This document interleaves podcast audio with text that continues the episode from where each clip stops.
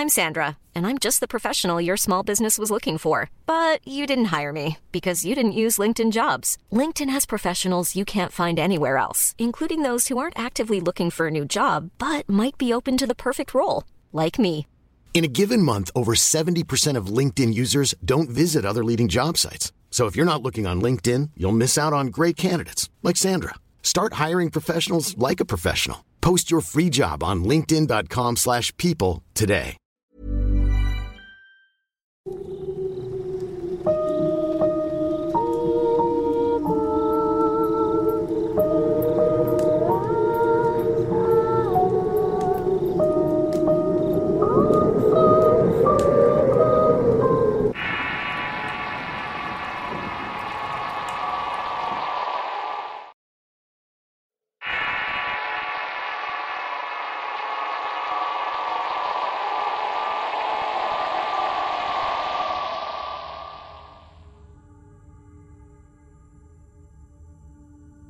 Me gustaría compartir algunas historias que ha sufrido mi familia durante toda su vida, desde mis abuelos, mi madre, mi hermana y yo.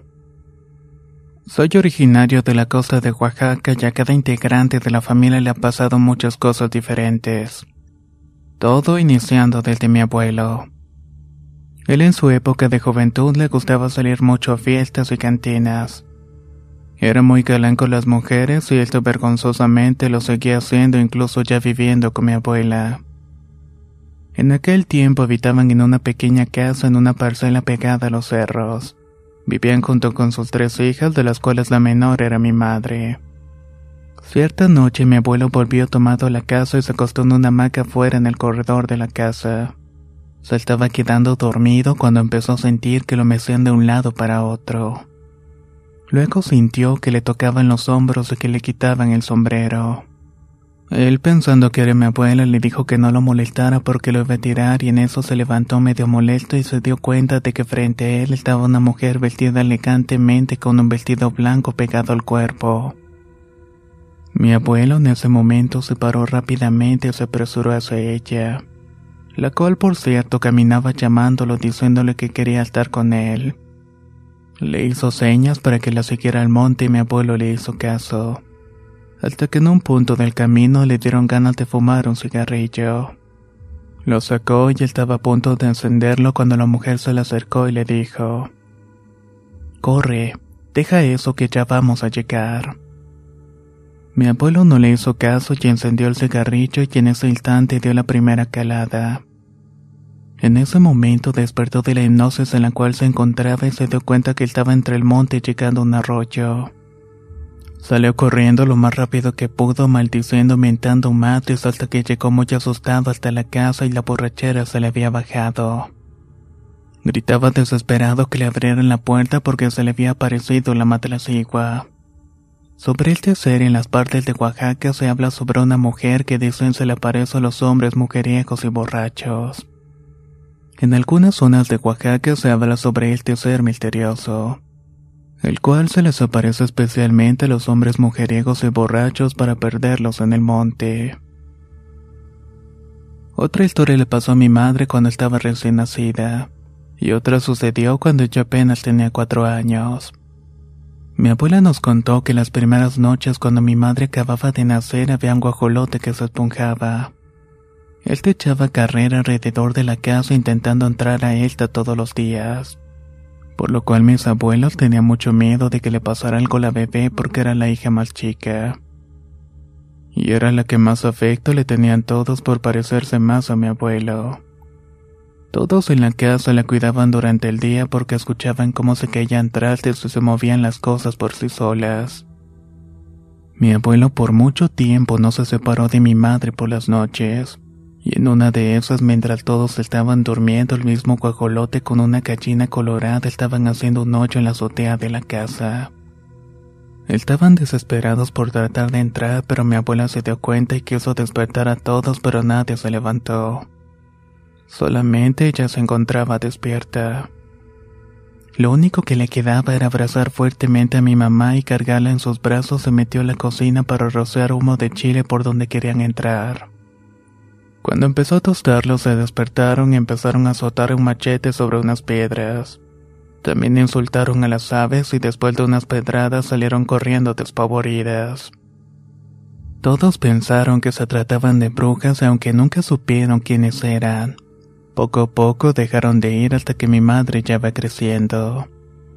Mucho tiempo después mi mamá tuvo a mi hermano a sus 24 años. Me tuvo a mí y el siguiente año tuvo a mi hermano. Ya teníamos una casa propia y mi padre tenía un buen puesto en su trabajo y no nos hacía falta nada. A veces por sus jornadas de trabajo no llegaban dos o tres días a la casa. Pero cuando lo hacía se la pasaba durmiendo y después salía con nosotros. A esa edad nosotros no sabíamos lo que mi mamá estaba pasando. En cierta parte mi padre tenía un poco de la culpa porque era un desgraciado mujeriego.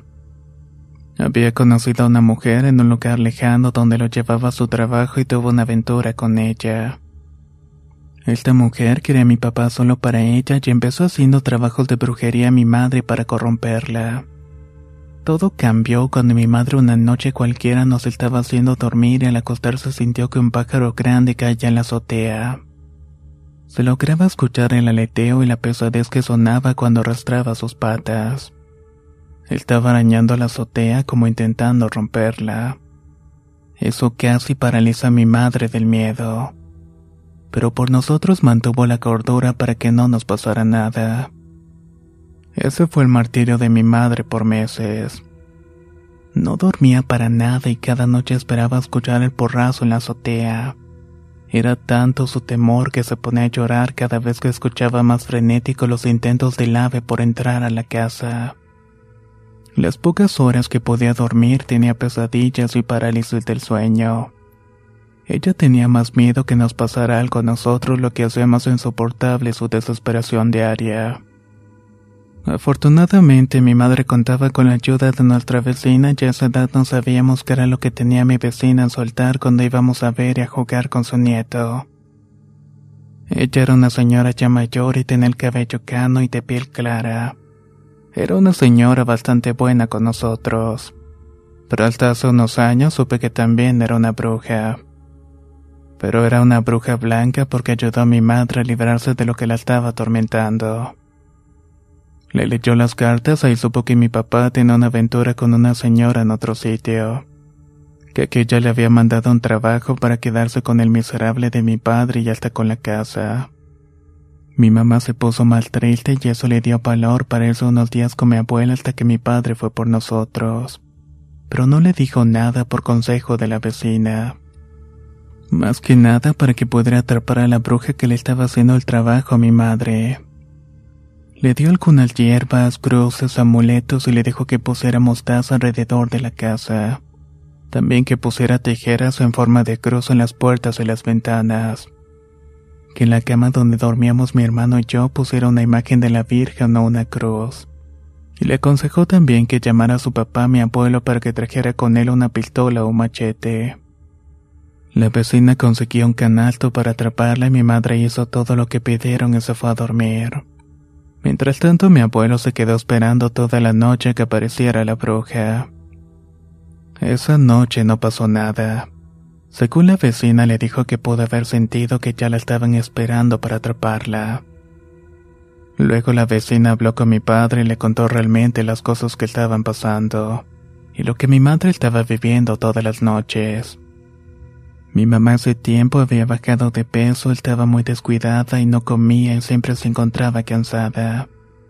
Arrepentido mi padre se fue en su coche para acabar con todo eso. Le dijo sus cosas a aquella mujer para que nos dejara en paz.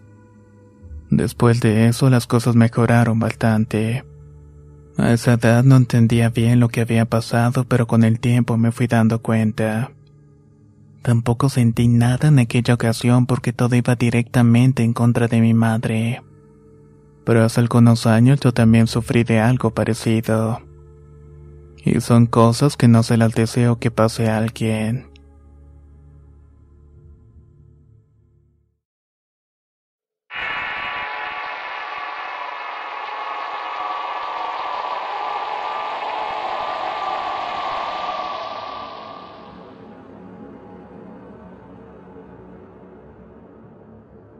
Vengo de una familia de rancho al norte del país, más específicamente de Durango. Estado conocido por su historia colonial y por tener muchas anécdotas de curros y brujas. Mi abuela era muy conocida en Juan Altama por hacer su labor como curandera y partera. Ella ayudaba a las mujeres embarazadas y a las personas enfermas con tés, pomadas y masajes que ella misma preparaba. Venía de una familia con dinero y tenía muchas parcelas, y en especial un ojo de agua que brotaba a diario donde mucha gente iba a abastecerse. Cuando mi papá era niño se mudaron a la ciudad de Durango. Ya se estableció hasta la fecha toda mi familia paterna. Mi abuela siempre me daba infusiones y me limpiaba el ojo con huevo y hierbas de olor. En una ocasión me contó que ella hizo un amarre a mi abuelo con un reposo cuando ambos eran muy jóvenes. Él le gustaba para el matrimonio, así que preparó una estrategia perfecta. Una mañana caminando a misa, mi abuela se pasó al reposo y una hebra se le atoró a mi abuelo en el botón. Y gracias a eso se casaron. También le dijo a mi padre que se cuidara mucho porque una novia le estaba haciendo brujería. Cosa que descubriría más tarde por propia cuenta encontrando un altar en una caja de zapatos. Pero bueno, la historia no termina allí. Yo siempre supe que mi abuela por sus habilidades de corandera también tiene un poder mucho más complicado. Nunca hablaba de eso, pero yo estoy segura de que era una bruja de las buenas, supongo. Antes de morir nos pidió un gran favor.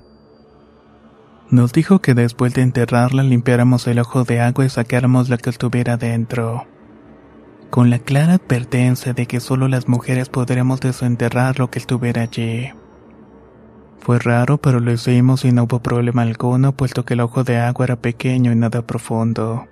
Parecía un charquito donde brotaba el agua. Total que pusimos manos a la obra y sacamos montones de basura acumulada por años en el lodo. Para ayudarnos usamos una bomba de agua y comenzamos a sacar el lodo hasta que el agua quedó limpia de nuevo. Una de mis tías metió su mano en la fuente donde brotaba el agua para poder sacar más basura. Nos dijo que sentía unas ramas extrañas y una piedra que obstruía el paso del agua.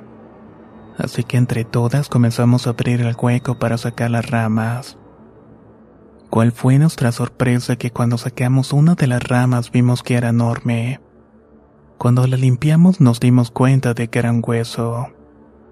Pero ese hueso no parecía de animal y cual sorprendidas empezamos a sacar las demás supuestas ramas entre la confusión y el miedo. Cuando llegamos a la piedra quedamos todas mudas. Era la mitad de un cráneo que parecía de un adulto. Todos nos asustamos, pero una tía, la hija menor, nos dijo que lo enterráramos de vuelta. Metimos los huesos en un saco y le dimos santa sepultura. De eso ya han pasado más de 10 años y aún no sabemos de quién eran esos huesos. Tampoco es algo que queremos saber realmente. Otra cosa que no sabemos es por qué insistió que solamente las mujeres podíamos tocarlos. Si alguien sabe algo al respecto, por favor déjenlo en un comentario. Muchas gracias por escucharme.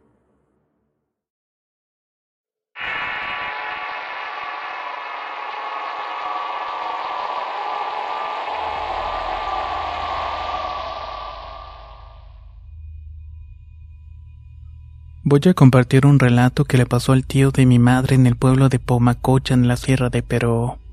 En aquellas épocas varios sitios de los Andes peruanos vivían de sus propios cultivos. El tío de mi madre tenía su chacra en una quebrada que se encontraba a unos 30 minutos del pueblo donde no había postes de luz ni nada por el estilo. En cierta ocasión decidió quedarse en aquel lugar debido a que era época de cosecha. Y debido a que no había avanzado tampoco nada durante todo el día. Había oscurecido y seguía sacando sus cultivos y todo marchaba bien, hasta que a lo lejos observó un punto de luz extraño. Primero le pareció normal porque la gente a veces se quedaba igual que él hasta tarde ya se enfocatas. Fue finalizando su trabajo como eso de las dos de la madrugada. Ahí pudo notar que aquel punto de color rojo se va acercando más a él. Agotado, se durmió un rato, sin embargo, una media hora después escuchó un ruido que lo despertó. Eran como unas pisadas de cabra, pero cuál fue su terrible sorpresa que al abrir los ojos se encontró de frente con un ser horrible. Mitad carnero y mitad humano con cuernos rojos brillantes. El ser quiso llevárselo, pero no se dejó y tuvieron una pelea agresiva llena de intercambios de golpes. Mi tío sentía que se le acababa la fuerza y pensó lo peor y ya se imaginaba ser devorado por este monstruo. Incluso ya se había orinado encima. Pero cuando este ser maléfico percibió el olor desapareció de la nada. Mi tío herido llegó al pueblo donde mi abuela lo tendió y le contó todo lo ocurrido. A lo que le dijo que había ocurrido con suerte ya que se decía que esta clase de seres siente asco la orina o las heces de las personas. Pero el pobre hombre no aguantó más y falleció unas horas más tarde. Mi abuela cuenta que quizás este ser logró su cometido, se llevó el alma durante la pelea al final. Por eso advierten que caminar por esos lugares durante la noche es peligroso, ya que esas tierras son propiedad del diablo.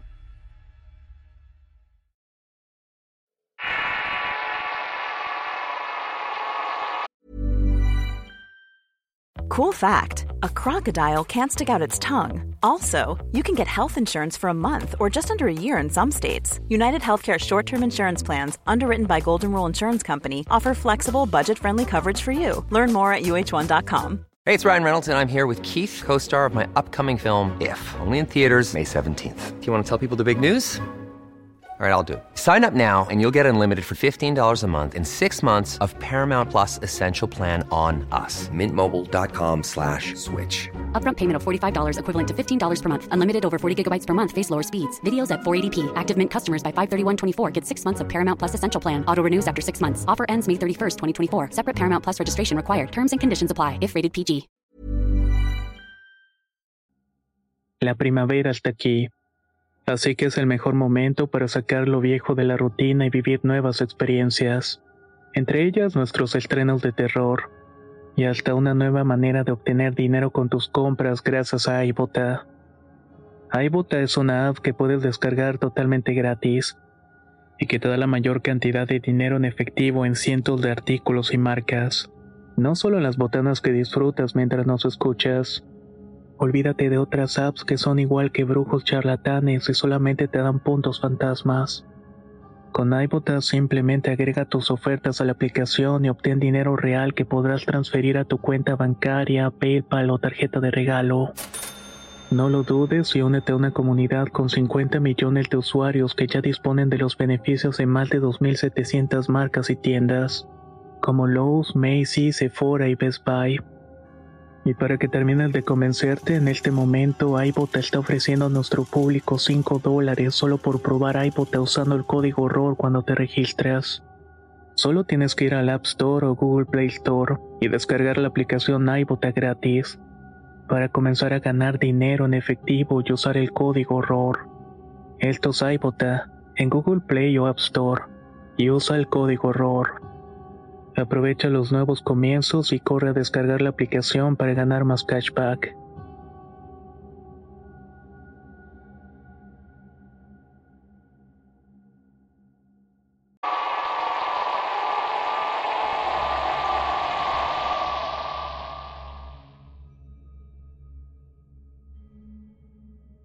Soy de Tlaltizapán en el estado de Morelos y para empezar a contarles todo quisiera hablar un poco acerca de mi familia empezando especialmente por mi abuela.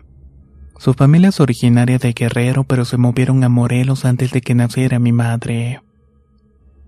Mi abuela siempre fue de carácter fuerte, una persona que fue muy apegada a la religión y siempre se ha protegido ante el maligno, por así decirlo. De hecho, yo cuando era niño escuchaba de la familia que decían que ella curaba de espanto o alejaba a los espíritus ascobazos. El lugar donde vivíamos era un terreno grande donde ella plantaba todo tipo de flores y árboles de frutas, mamey, limones, ciruelas, etc. Mi abuelo era del mismo carácter aunque un poco más relajado, trabajador y proveedor y bien formado. Podría decirse como quien dice que eran tal para cual. Llegó el día en que mi abuela y mi abuelo fallecieron y tiempo después fue que empezó a pasar algunas cosas que me llevaron a contar lo que voy a decirles. Esto me sucedió una noche que estábamos cenando. En ese entonces yo me había estado quedando viviendo junto con mis tías y mis primos en esa casa. Tendría como 13 años y en esa noche una de mis tías había ido a comprar quesadillas doradas y nos sentamos a comer justamente a la entrada de la casa. La casa de mi tía se encontraba en el mismo terreno solamente que en construcción todavía, por lo que ella y sus hijos dormían con nosotros en la casa que habían construido mis abuelos, misma casa en la cual había vivido durante toda mi niñez. Para esto esa tarde mi tío estaba guardando todo el material de la construcción y había un tubo de desagüe bastante largo y pesado. Decidió subirlo al techo para que no estorbara, pero era imposible levantarlo por una sola persona así que le pidió ayuda a otros cinco adultos y aún así tardaron como diez minutos para hacerlo. Regresando a la cena, estábamos en las escaleras tranquilos, platicando y riendo, cuando de la nada se escuchó que alguien levantó y dejó caer el tubo en el techo. Se escuchó fuertísimo y todos nos asustamos y nos quedamos callados por un segundo. En eso algo caminó por la azotea, lo que una tía encendió todas las luces mientras otra tía salió muy rápidamente por mi tío que estaba tocando en festejo de jaripeo. Mi tía se quedó con nosotros y seguía vigilando esperando ver si lograba ver o escuchar algo.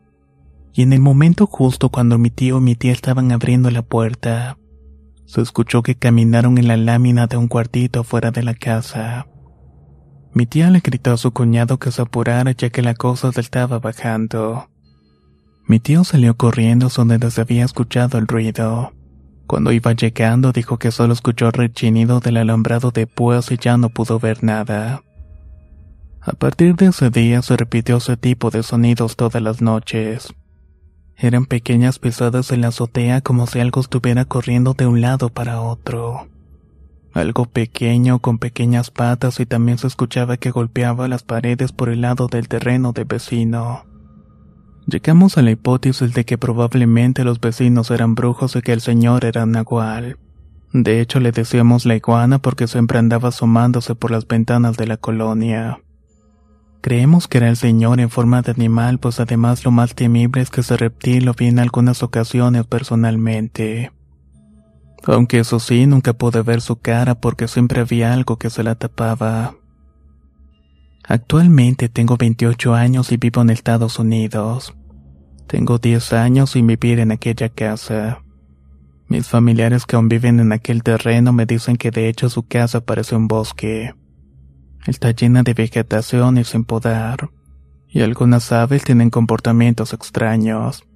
Se ponen a cantar en otros idiomas indistinguibles y los hacen a gritos exaltados. Además hay noches en las que los cerdos gruñen y los perros ladran como si se les acercara a alguien. Normalmente apuntándose a la parte oscura donde no hay luz en los corrales. Como les digo, son varias cosas los que nos hace pensar que es el señor practicante de algún tipo de brujería. Pero yo me pregunto, ¿habrá tenido algún trato con mi abuela o algo por el estilo? Ya que cuando ella vivía nunca pasó nada por el estilo.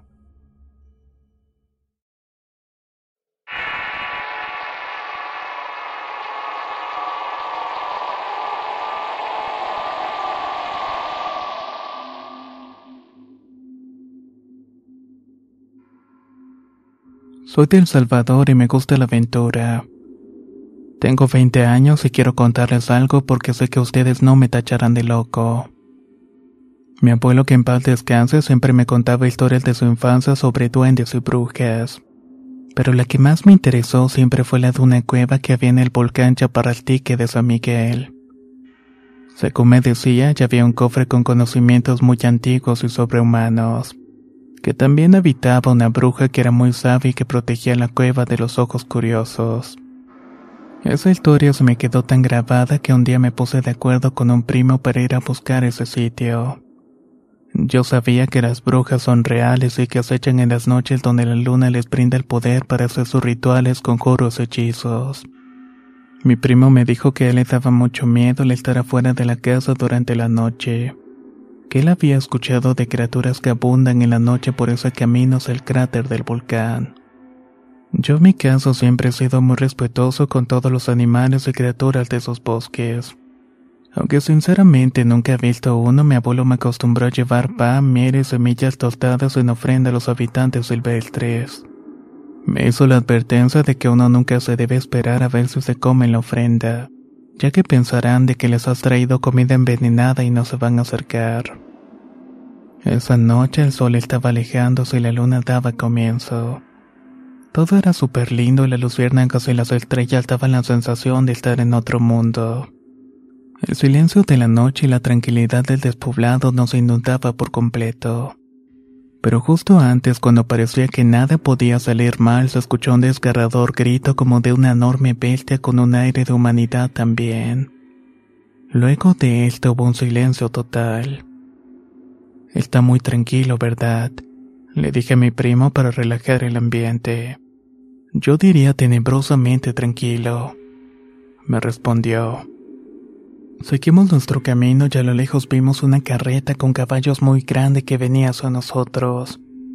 Yo sabía que eso no pertenece al mundo de los vivos ya que el típico olor a cuernos quemados inundó el ambiente.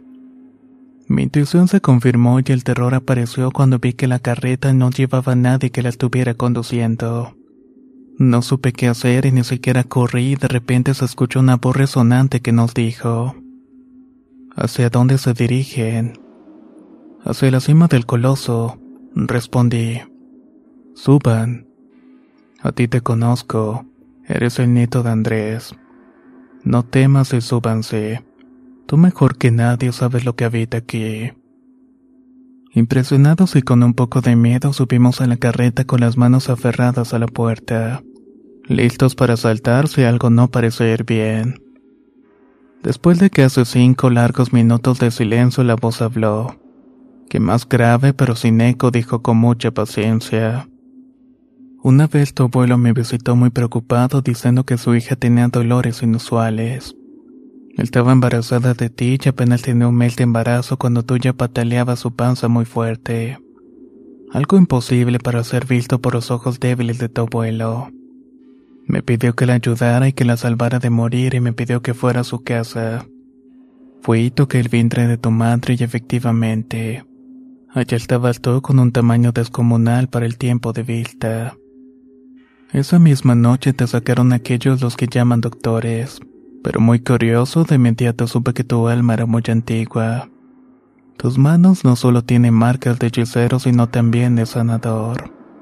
Pero mírate, estabas muerto por salir y vengarte de aquel que te había asesinado con esa flecha envenenada. Jamás te volví a ver después de aquel día, pero podría jurar todo que tienes una marca oscura al costado de tu costilla. Es cierto, ¿verdad? Despertamos en la cueva y al parecer todo el diálogo había sido un sueño mientras nos movíamos en la carretera. Allí nos recibió la famosa bruja que nos dio yuca sanchonada con limón. Yo estaba todo pálido y entonces ella mencionó: Cálmate, sé cómo te sientes. Es normal para alguien que fue adoctrinado con las costumbres de los hombres simples. ¿Cómo que simples?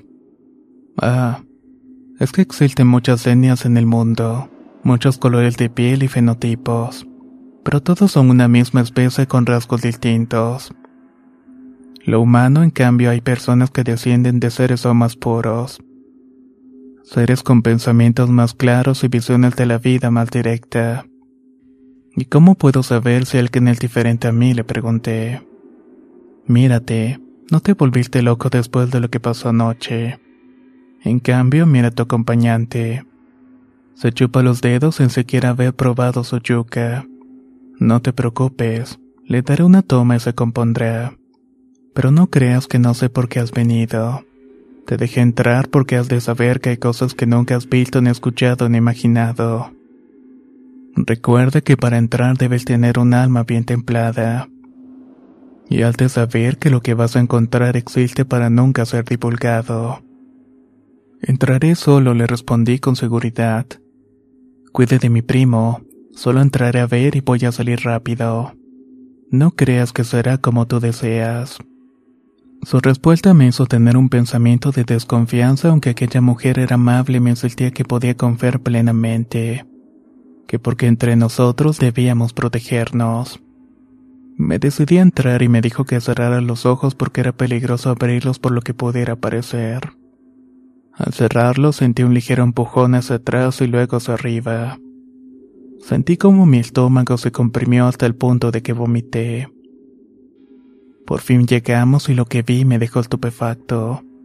Una ciudad entera con esferas azules y manchas anaranjadas.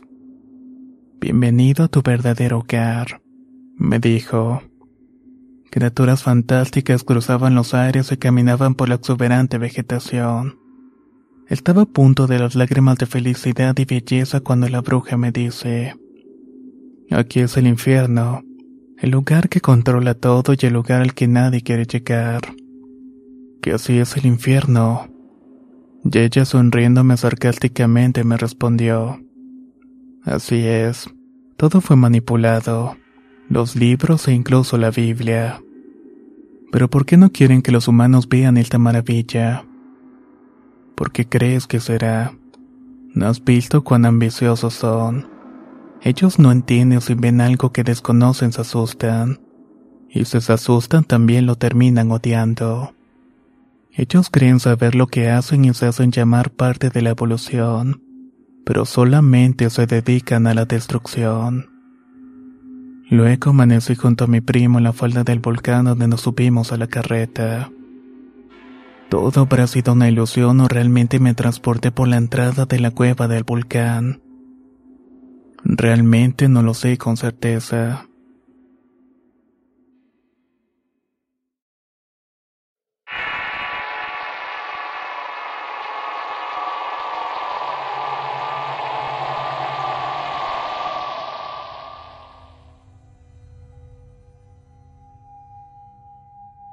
Soy de Nicaragua y me vine a vivir hace cinco años a Guatemala junto con mi madre mi padrastro y mis hermanos. Actualmente estoy independizado. En aquella casa todos nos llevábamos bien y yo tenía la ilusión de conseguir un trabajo y salir adelante. Cuando nos instalamos mi hermano en son de broma me dijo, si tocan tu puerta no te asustes porque aquí espantan. Todos se rieron y la verdad yo no sentí miedo alguno, ya que en casa de mis abuelos con los cuales me crié siempre asustaban y ya me había acostumbrado a todo eso. Conseguí trabajo en poco tiempo y un día llegué cansada y me acosté directamente sin cenar. En aquel tiempo compartí el cuarto con mi hermana que es menor que yo. En la noche ella se despertó y volteó a ver a mi cama y vio a una mujer acariciándome la cabeza como si yo fuera su hija. Dice que tenía un vestido negro y su cabello era tan largo que le cubría toda la espalda. Su piel era blanca y su rostro era dulce y aunque no reflejaba maldad, mi hermana cerró los ojos por miedo. E inmediatamente se puso a orar. Cuando los volvió a abrir, la mujer había desaparecido. En la mañana nos contó en el desayuno, yo le dije jugando que no se preocupara porque era parte de la familia. Pero todos se quedaron desconcertados por la respuesta. Hasta la fecha algunas veces siento que se encuentra cerca de mí ya que desde pequeña la he sentido a mi lado. Desde hace algunos años mi familia ha estado muy cerca de las cosas raras. Las tías de mi abuela eran brujas blancas, una de ellas hasta salía de su cuerpo. Incluso se presentaba ante sus clientes en forma de espíritu y era aterrador. Además a los hermanos de mi abuela les gustaba mucho montar toros. Cada vez que les tocaban hacían oraciones a los espíritus para que les ayudaran a ganar, cosa que siempre ocurría. Sin embargo, el papá de mi abuela no quería esa vida para ella y su gemela. Las terminó metiendo en un internado de monjas donde estaban alejadas de toda la familia y ese tipo de cosas. A la edad de ocho años falleció su gemela de fiebre y la tristeza la invadió al punto de que decidió escapar del convento. Cuando llegó al pueblo de donde era originaria, cierto día salió a ayudar a los mozos que llevaban agua a los caballos. Cuando de repente oyeron un grito muy fuerte al fondo de la arboleda. Allí estaba su hermana llorando al pie de una frondosa ceiba aterrada. Al tranquilizarse platicó que escuchó a alguien que la estaba llamando y siguió la voz y junto al tronco de la ceiba estaba un hombre muy alto con una gabardina. Tenía un sombrero con unos horribles cascos de caballo en lugar de pies. Pero eso sí, contrastaba con un rostro bastante guapo. Pilín Pilín te estaba esperando. Le dijo el hombre mientras se le dibujaba una sonrisa malvada y comenzó a carcajearse diciendo nuevamente Pilín. Fue en ese momento cuando ella gritó y quiso correr pero sentía sus piernas dormidas. Al no poder moverse fue que empezó a llorar y mis bisabuelos en ese tiempo dijeron que el diablo se la quería llevar. Cosa que afortunadamente no sucedió. Esta historia le pasó a mi papá cuando él era pequeño. Trabajaba con su padre en el campo cortando café. Fue una tarde regresando de la jornada dispuestos a cenar y a dormir. El capataz levantó la lista cuando se dio cuenta que hacía falta una persona, una mujer trabajadora y se preguntaban dónde podría estar. Luego de aproximadamente una media hora escucharon unos gritos que provenían de un cafetal. Asustados todos fueron a ver qué era lo que estaba pasando. Los capatazos lo hicieron a caballo, los cortadores con machetes en mano. Se adentraron al sembradío donde se escuchaban los gritos hasta que encontraron a la mujer sobre una piedra. Estaba lastimada, con el pelo en desorden y golpeada. Todos pensaron que había ocurrido lo peor, así que recogieron a la mujer desmayada. Cuando recobró la conciencia le preguntaron qué había pasado y contó que cuando regresaba con el canasto de café se encontró otra mujer muy alta de complexión delgada que le habló diciendo, ¿Qué acaso no te cansa trabajar en lo mismo? Yo te puedo ayudar a hacerte rica, pero tienes que hacer lo que yo te diga. A lo que la campesina contestó, Dime qué es lo que debo hacer.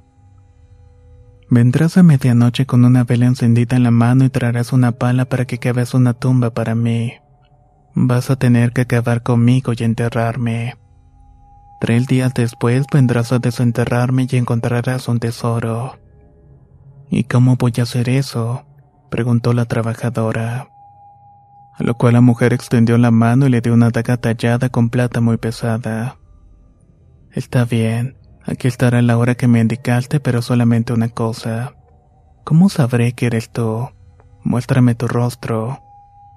Antes de esto, la mujer le preguntó si tenía el valor suficiente para verlo. La campesina sintió con la cabeza y la mujer levantó su velo y se asomó una calavera reluciente. La trabajadora soltó la daga y salió corriendo, pero la mujer del trato la alcanzó por la espalda. La tomó y la cargó en peso arrastrándola por todo el sembradío de café. Ahí fue cuando los demás trabajadores escucharon los gritos. Luego de contar esto, los demás tenían miedo de que el espanto fuera al lugar para llevarse a todos por buscar a la campesina, pero el capataz dio la orden de vigilarla y de hacer oraciones por ella. La campesina no comía, no dormía y no bebía nada. Todo el tiempo se le veía comiendo paja y tierra. Tanto así que un día salió caminando como sonámbulas al cafetal lamentándose desgarradoramente y perdiéndose. Cuando fueron a buscarla la encontraron con sus uñas llenas de tierra. Su rostro estaba con heridas y con marcas en el cuello. Al final el espanto se la terminó llevando. Desde entonces los trabajadores dejaron de cortar café a las 4.30 de la tarde. Tenía miedo de que pasara lo mismo otra vez. Cada vez que me contaba esta historia terminaba diciendo que la ambición es lo peor que una persona puede tener. Y que así como existen cosas buenas, también existen cosas malas. Esperamos que hayan disfrutado de esta selección de historias ocurridas en el campo. Si tienen alguna que les haya ocurrido a ustedes o algún familiar o conocido, no olviden compartirla vía inbox en el Facebook de Relatos de Horror. O bien vía correo electrónico a contacto arroba relatosdorror.com. Podemos tardar un poco en contestarles o darles seguimiento a sus historias. Pero créame, todas son consideradas. Nos escuchamos en el próximo relato.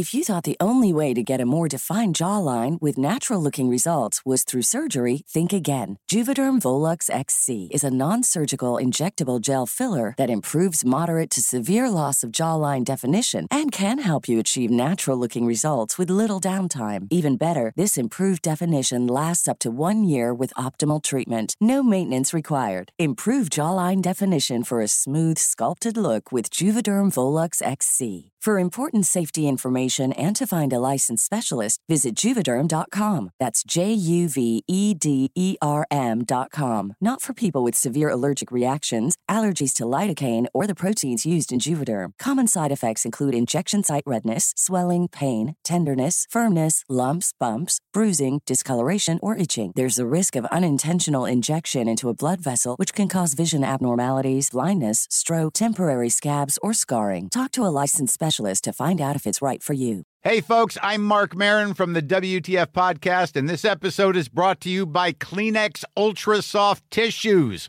your ally to help tackle your allergy symptoms this season. I love the change of seasons, but nobody loves pollen and all those other things floating in the air that make you sneeze during this nice weather. Kleenex Ultra Soft Tissues are hypoallergenic and allergist approved, so fight back against watery eyes and runny noses without worrying about irritating your skin. For this allergy season, grab Kleenex and face allergies head on.